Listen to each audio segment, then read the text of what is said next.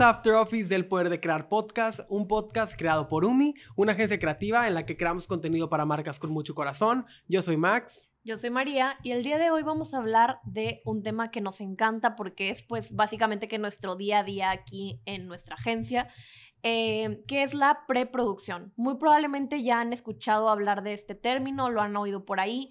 Puede ser que eh, para los que no estén dentro de la industria puede llegar a ser un poquito confuso porque pues como que escuchamos mucho producción, eh, preproducción, etcétera. La verdad es que hay tres conceptos, que es la producción, la preproducción y la postproducción. Claro, en el momento en el que nos referimos a la producción audiovisual.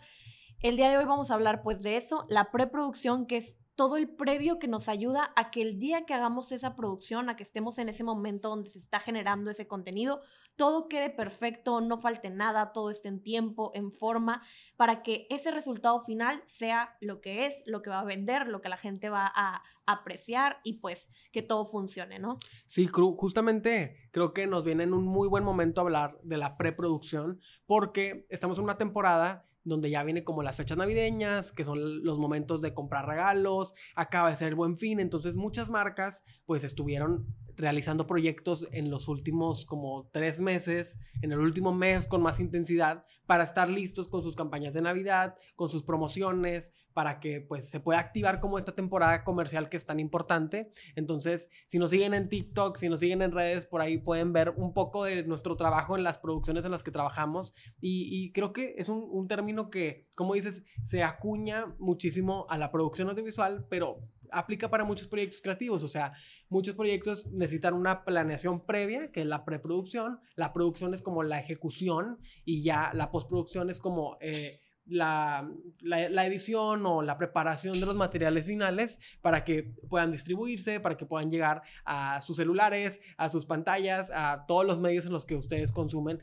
ese contenido, ese diseño, ese video, esa fotografía. Entonces, pues me encanta que hablemos de eso, pero lo tenemos el tema muy preparado.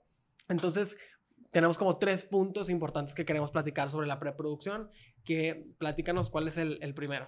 El primero que creo que es como pues donde todo comienza, podemos decir donde comienza la magia, que es la visión. Siempre tenemos como esta, este primer acercamiento pues con el equipo de trabajo, con el cliente, etcétera, para que podamos saber, bueno, qué es lo que estamos intentando como transmitir con esta campaña que se va a producir eh, cuál es el mensaje, cómo queremos transmitirlo, cuáles son como esas eh, propuestas que podemos llegar a tener a partir de ese, de ese mensaje o ese concepto para ya poder como trabajar a partir de ahí, ¿no? Poder decir, bueno, tenemos esta opción o esta, o podemos combinar esto con esto, y ya empezar a trabajar eh, junto con ese mensaje, junto con ese concepto, ya como mucho más detallado cuando pues todo el equipo de trabajo acepta, cuando el cliente igual acepta, cuando sabemos que es algo alcanzable, pero que igual es llamativo, que podemos como jugar mucho con el, eh, pues con esa propuesta, con ese mensaje. Y es como todo este eh, primer paso para que podamos cumplir los demás pasos, en este caso que vamos a mencionar tres, pero si no tienes como esa visión clara desde el minuto uno, creo que puede ser muy sencillo como irte por el camino equivocado. ¿Por qué? Porque vas a ir buscando las cosas sin saber hacia dónde te estás dirigiendo. Entonces, como en todo en la vida, es bien como eh, necesario tener ese punto uno, que es la visión. ¿Tú cómo lo ves? Sí, yo creo que la visión, pues al menos en publicidad, es inicia con un brief. ¿Cuál es el brief? qué es lo que se necesita, cuál es el requerimiento, la campaña, qué estilo tiene, a qué objetivo atiende, cuál es el mensaje que se quiere transmitir. Y como que ese brief o esa ese documento técnico que, nos, que se entrega a las agencias de publicidad, a las agencias creativas, ayuda a que esa visión se pueda desarrollar. Ok, entonces, ¿qué ideas podemos proponer? ¿Qué es lo que se nos ocurre? ¿Qué color le queremos poner? ¿Cómo queremos vestir esta campaña? ¿Dónde no la imaginamos?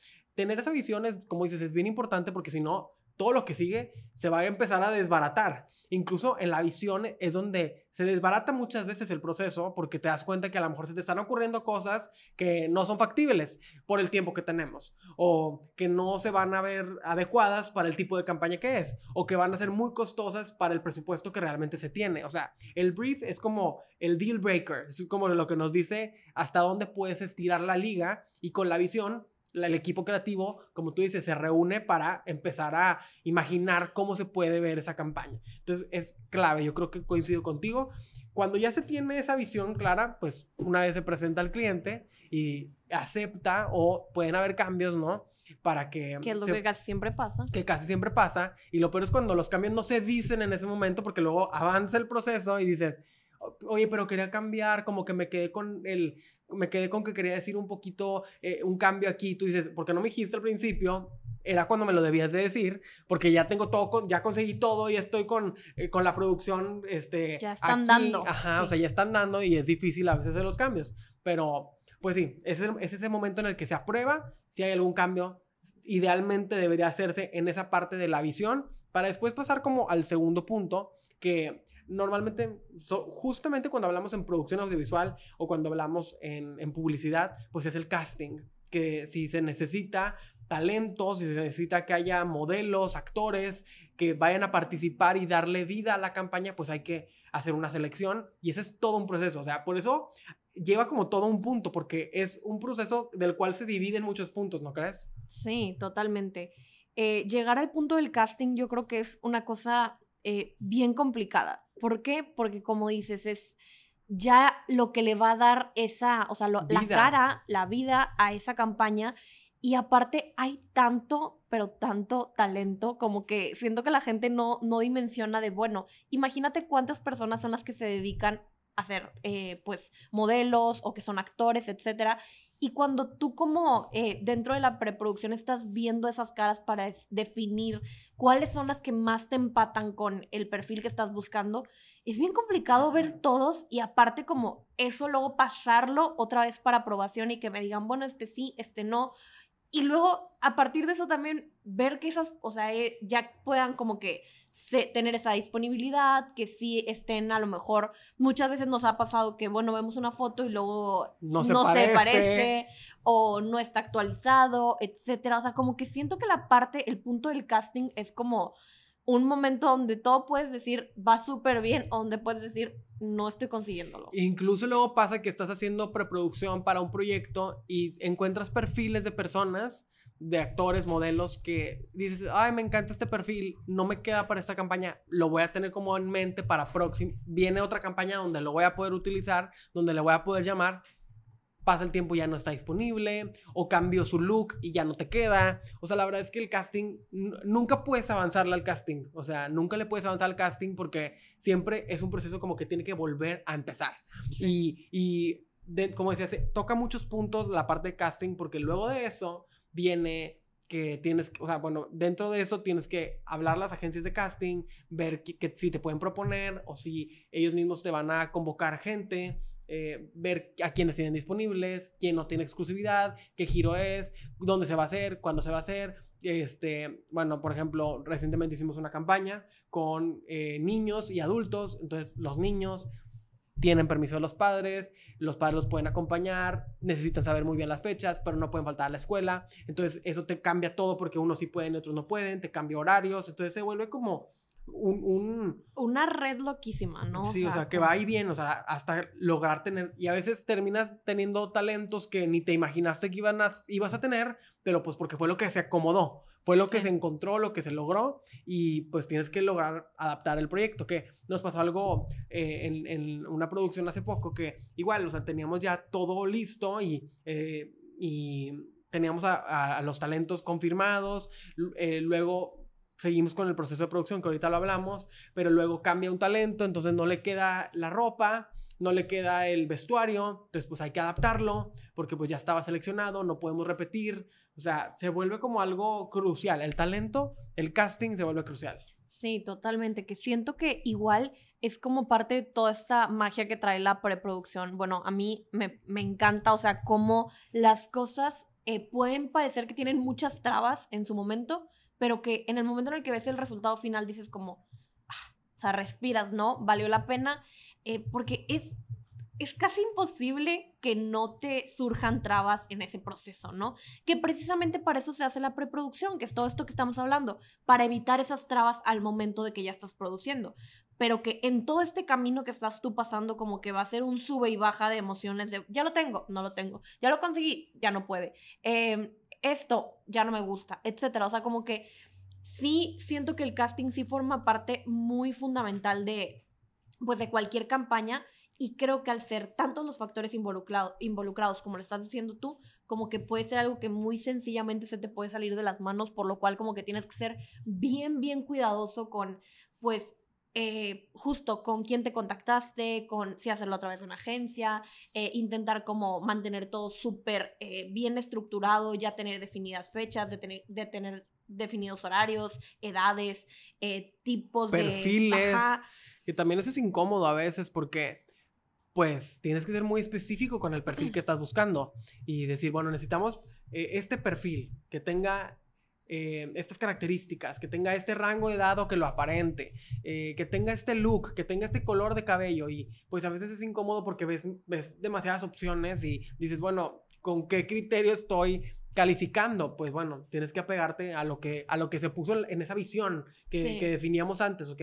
Definimos que queríamos esto, esto era lo que estábamos envisionando, si se pudiera decir así, tengo que, ah, tengo que permanecer ahí, por más que yo le vea todo el potencial a este talento, pues no lo puedo incorporar porque pues no va. O sea, no me queda con el proyecto, entonces, bueno, lo reservo para otra ocasión, lo guardo en mi cajón de opciones, pero ahora no se puede. Y eso también es como, como que un poco desgastante emocionalmente porque estás como viendo tantas caras, viendo tantas cosas, viendo tantas, son personas, o sea, son esas personas que van a participar y que le van a dar la cara al proyecto, entonces es como un sube y baja de emociones. Sí, y aparte que creo que es como una parte pues también muy cruda de de decir así, o sea, sin, sin más, este sí y este no. Y no porque este no me guste o no me parezca que tenga como el mismo potencial simplemente para esta campaña, no me empata. O porque la estatura no queda. La edad, como decías ahorita, como cuando trabajamos con niños y adultos, como que, bueno, que el niño no se vea tan chiquito, bueno, tal vez sí tiene la edad, pero se ve muy pequeño, entonces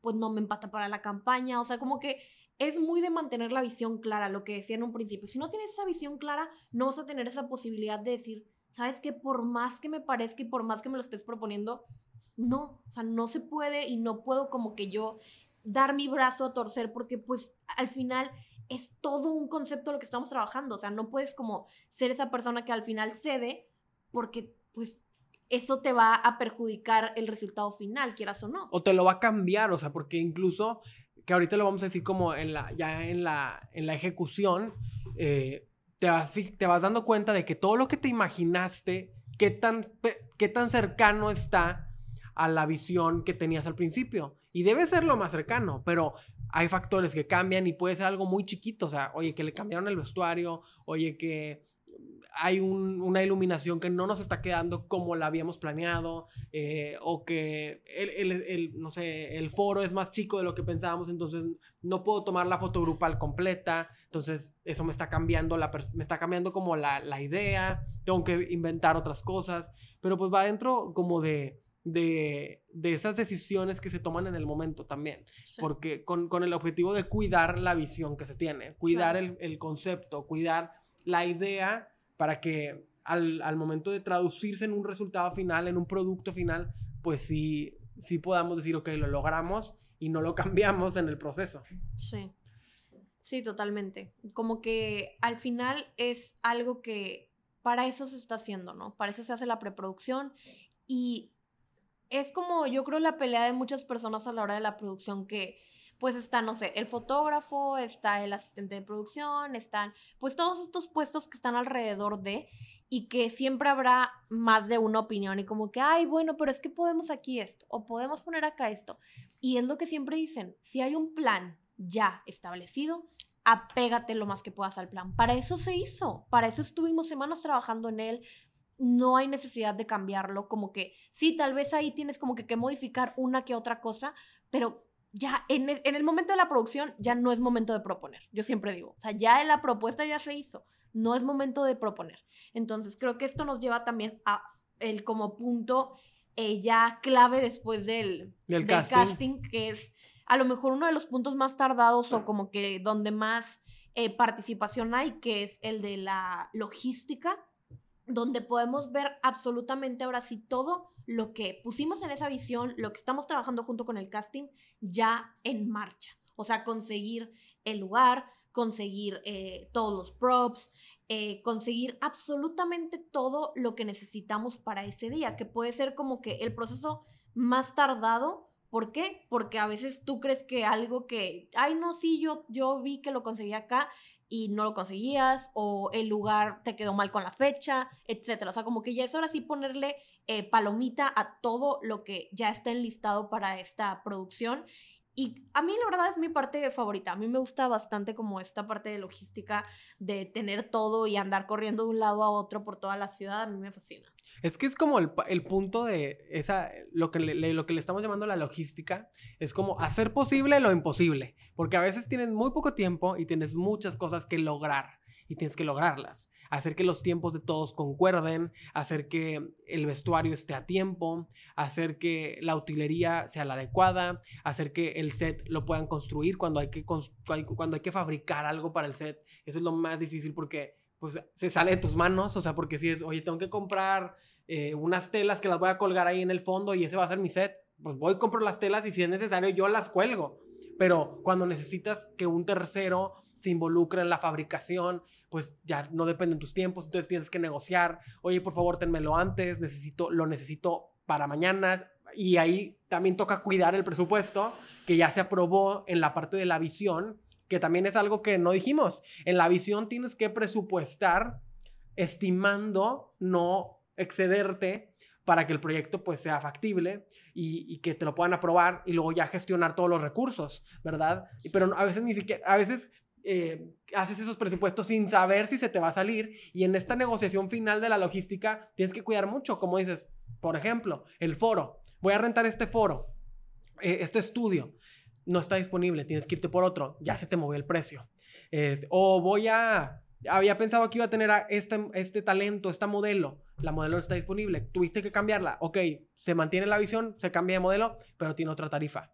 Entonces se te va moviendo las cosas. Entonces como que toda esa negociación la tienes que hacer muy rápido y con mucho cuidado para que pues no se te salga de las manos también. Sí, que creo que es parte también de tener como en todas estas producciones pues un buen productor, ¿no? O sea, alguien que totalmente te vaya a resolver las cosas con lo que tiene. O sea, es, como todo este trabajo de pues hazle como puedas. O sea, es lo que siempre le dicen al productor de que eh, hazle como puedas.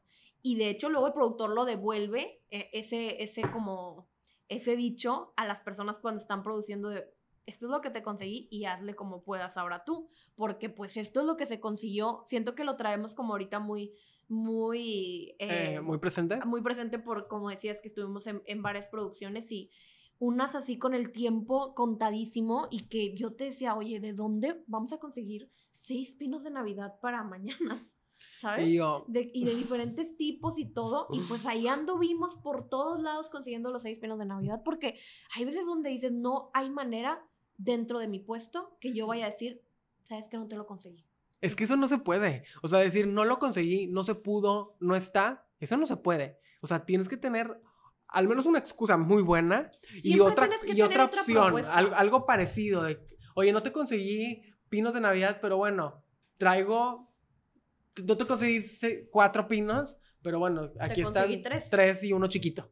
Ah, bueno. Sí, obviamente. Es al final como todo este trabajo que tiene, pues, el área de producción de decir, te, te, lo conseguí. O sea, no sé cómo, pero te lo conseguí. Y creo que es como todo esto lo que lo hace ser bien mágico al momento de que ya lo están, ya que lo ves en las fotos y dices de que se ve increíble. Y como que es el momento de hacerte la, la, palmadita en la espalda y decir de que se logró, se consiguió. O sea, como que es nada más aparte no solo pensar en presupuesto, como decías tú, eh, en dónde, en todas las cosas y elementos que ocupas, sino también pensar pues en la gente que va a estar ahí.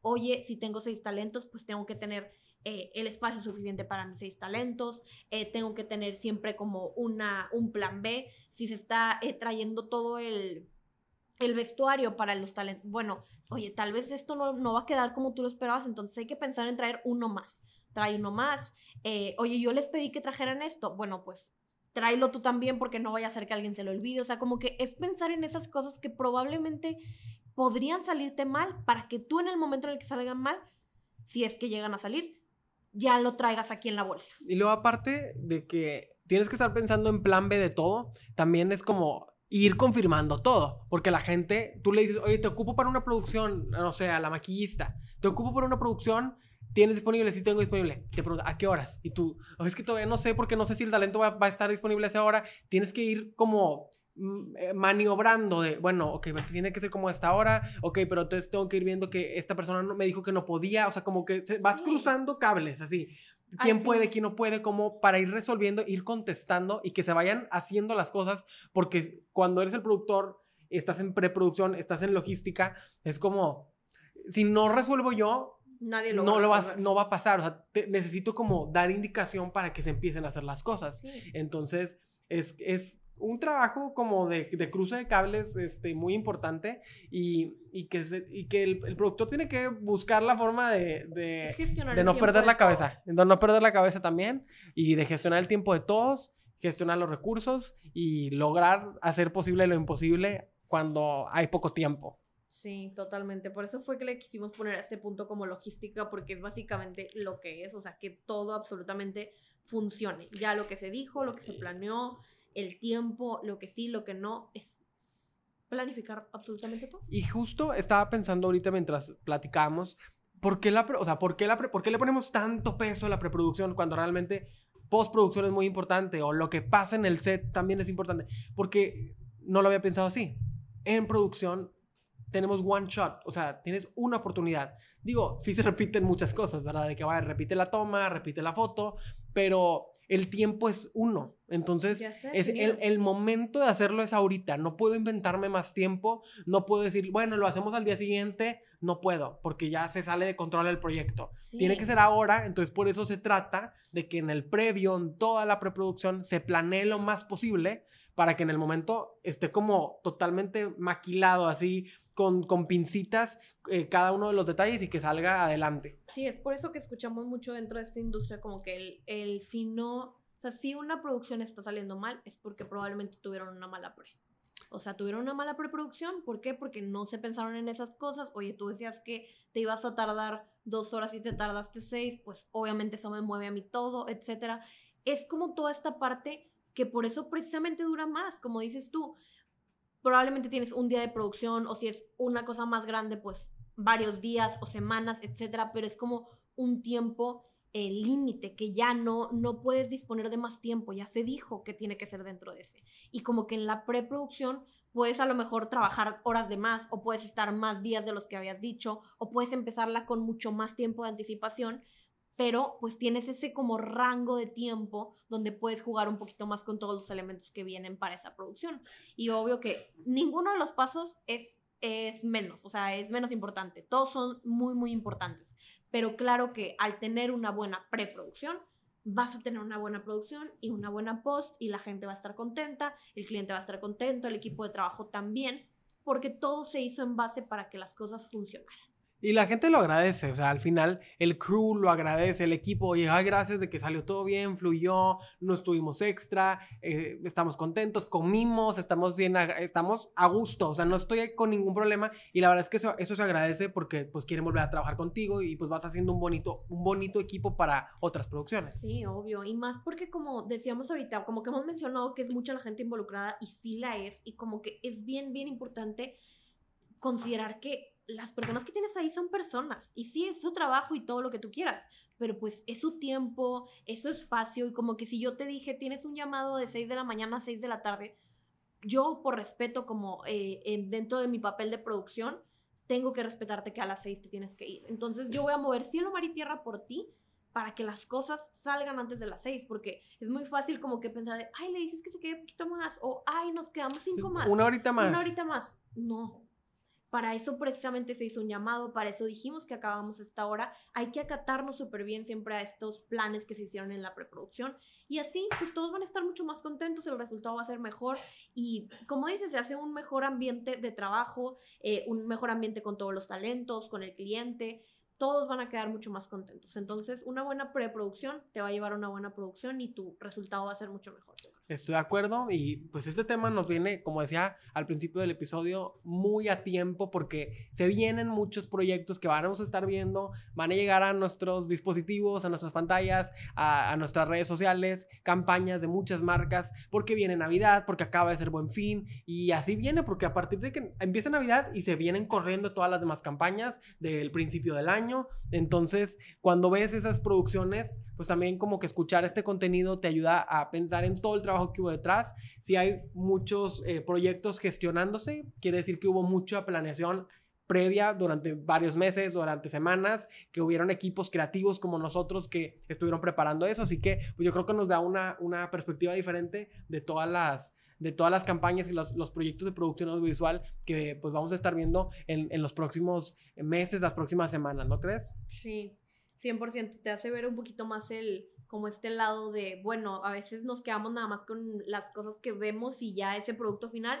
pero no nos ponemos a pensar en todas las cosas que hubo detrás para que ese eh, producto llegara hasta nuestras pantallas, ¿no? Como el, el verdadero behind the scenes, porque luego te quedas con esas imágenes aesthetic de todo lo que pasa detrás de cámaras y la verdad es que mucho trabajo behind the scenes es en la compu, así con el celular, así con el WhatsApp reventándote, todo el mundo hablando y los grupos estallando de toda la logística que tienes que planear y la verdad es que mucha de, de, de la logística del behind the scenes pasa así. Sí, y nos pasa mucho que luego en nuestro TikTok ahí nos comentan bastante de, ay, no, y se ve bien padre y tal. Y claro que es padrísimo, pero como dices, como que a veces no, no vemos en todo este lado de cosas de logística precisamente y de planeación en, en computadora o con llamadas con personas que pues hacen que toda esa magia que les encanta tanto ver en los behind the scenes esté pasando.